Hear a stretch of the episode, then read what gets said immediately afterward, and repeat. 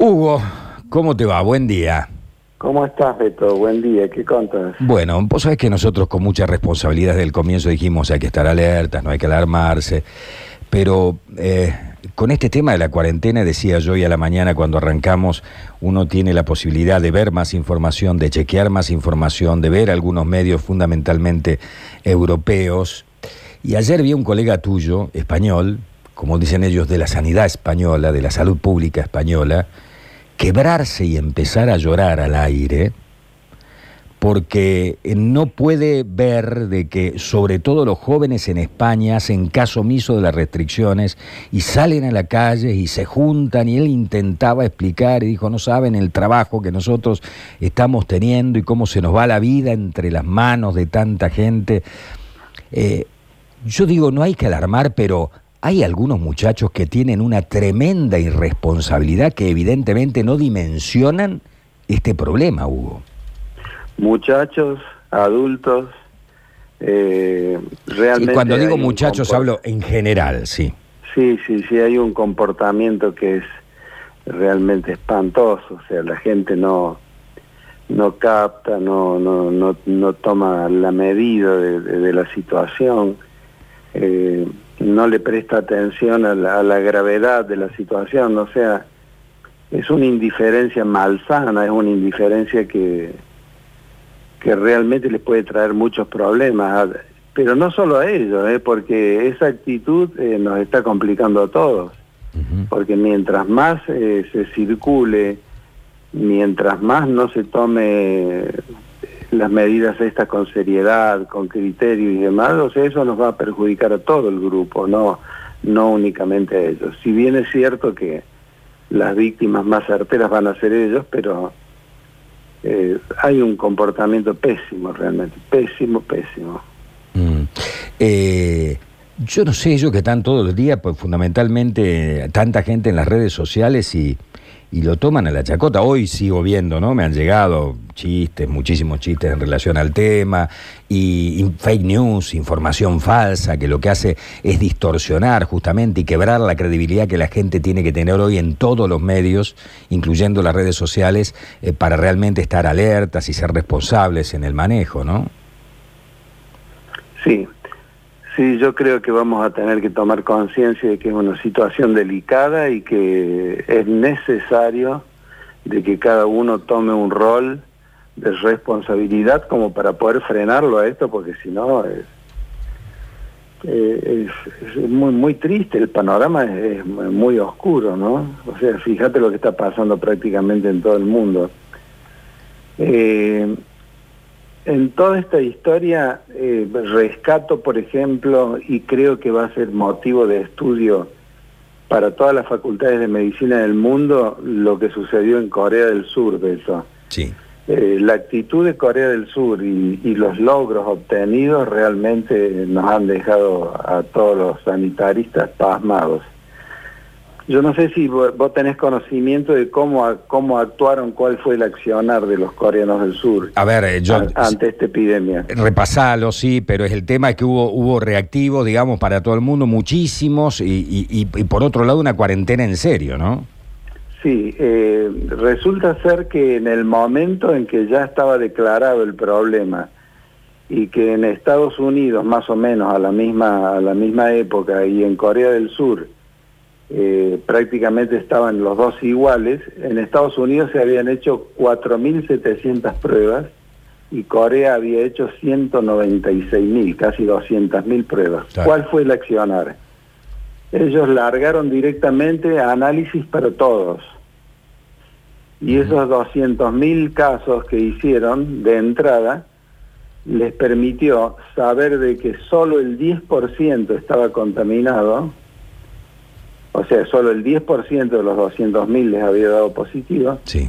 sobre, el, sobre, eso, sobre ese 10% había un, un, un pequeño porcentaje que realmente tenía sintomatología, que fueron los que internaron, y fue tan rápido todo que ellos lograron un índice de mortandad del 0.6%.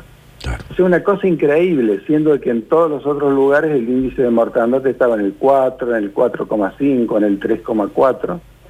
pero fue una cosa realmente que, a todos nos ha dejado eh, perplejos, porque eh, nadie hablaba del tema, nadie hablaba de los resultados, y los resultados están así, están a la vista, o sea, ha sido magistral.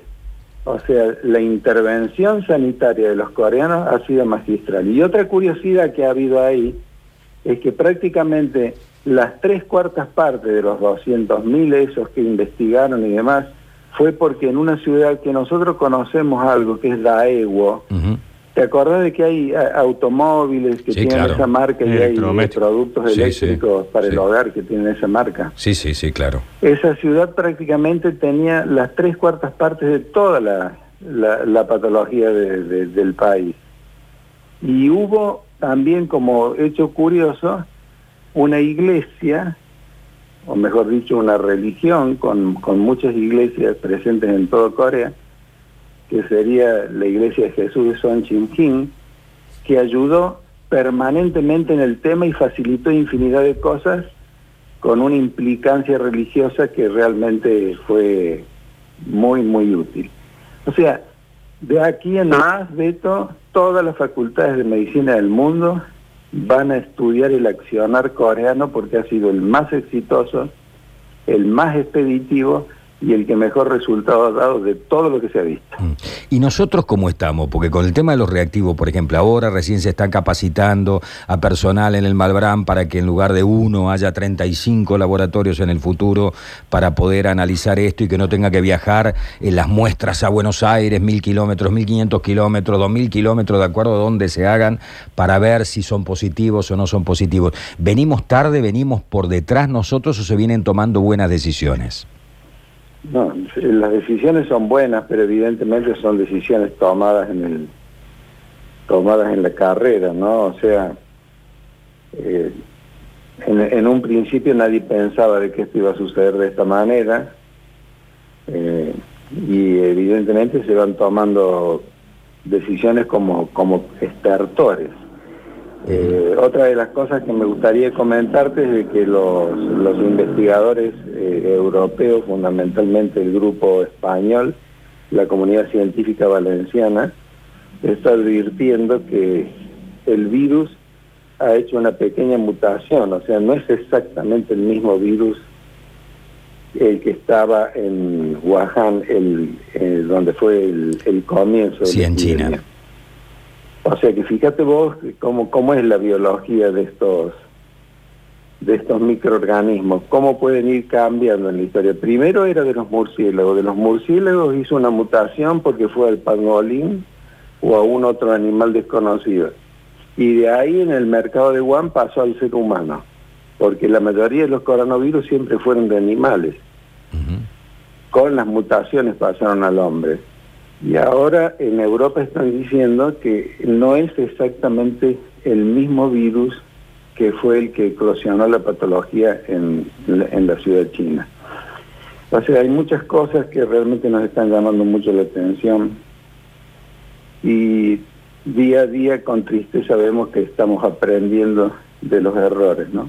Bien, hoy el presidente con los gobernadores pueden definir una cuarentena general y total. Digamos, dejemos de lado todo el tema de la repercusión económica y lo vamos a hablar con un economista, claramente. Desde el punto de vista sanitario, ¿están las cosas dadas como para que se tome esta decisión? Y mira, amigo, si de pronto no tenés los mecanismos adecuados a mano, si no tenés la respuesta coherente de la población y no contás con un medicamento que sea contundente contra el agresor, creo que es, lo que la medida más atinada. Mm.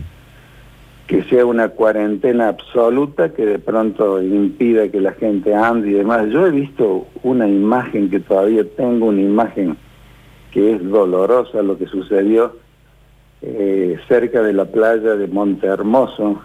Lo tengo presente y no, no, no puedo dejar de pensar de que conviven conmigo en este territorio personas así.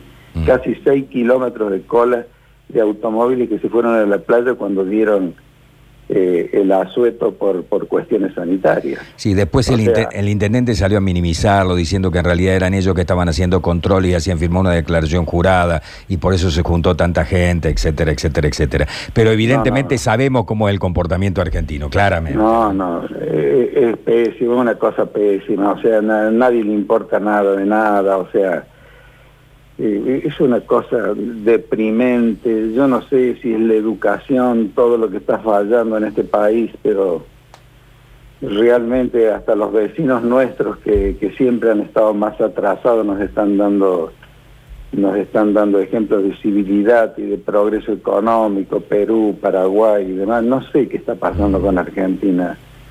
Eh, es, otro virus, el virus del criterio que está faltando. No sé qué es lo que sucede, pero es una cosa que realmente deprime, eh, sienta mal, eh, y uno piensa si con esto vamos a salir a flote y si con estas actitudes vamos a tener futuro, porque realmente sorpresa tras sorpresa, pero todo es negativa. Mm.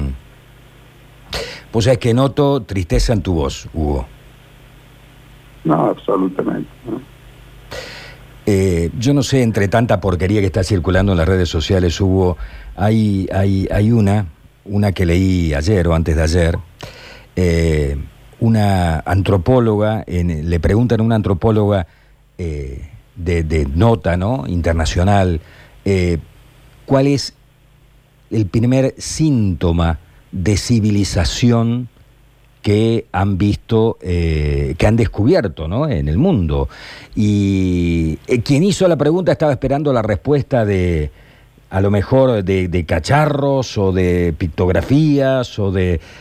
Y le dijo, la primer, el primer síntoma de civilización eh, fue un fémur, el, el, hueso de la pierna, el más largo de la pierna, un fémur que había soldado.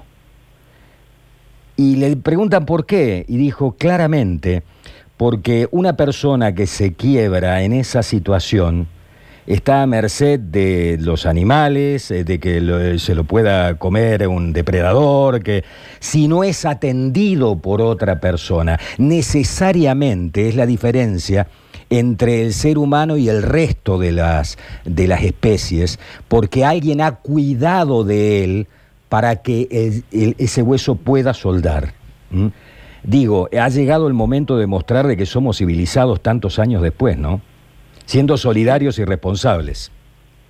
Absolutamente. Cuando uno mira estas imágenes da la sensación de que hemos decaído en la escala zoológica, es que está sucediendo algo con nosotros pero en general creo que, somos acá, ¿eh? me parece que somos nosotros los argentinos, porque las actitudes que se ven en otros lugares son muy disímiles, o sea, hasta parecen más civilizados, o sea, acá hay, hay cosas que hace la gente que uno no, son incomprensibles, porque si uno pudiera encontrarle, a lo mejor, algún halo de criterio y demás. No, no, pero son incomprensibles. La forma, el accionar que tienen es una cosa como indiferencia absoluta y muy peor cosa que un indiferente ante una situación de epidemia. Mm. Ya Hipócrates lo decía 300 años antes de Cristo, dice, las víctimas más certeras de cualquier epidemia son los indiferentes y los imprudentes.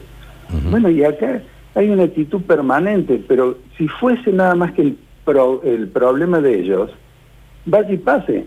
Pero esos indiferentes e imprudentes nos están poniendo en peligro a todos nosotros que queremos tratar de una u otra manera, vos dando conceptos sanitarios y yo tratando de, cuidar, eh, eh, nos está complicando toda la situación.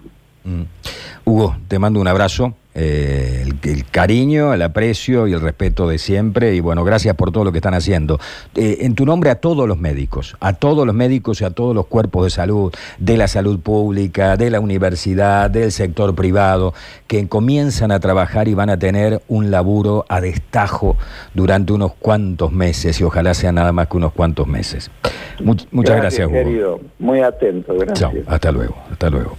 Hugo Pizzi.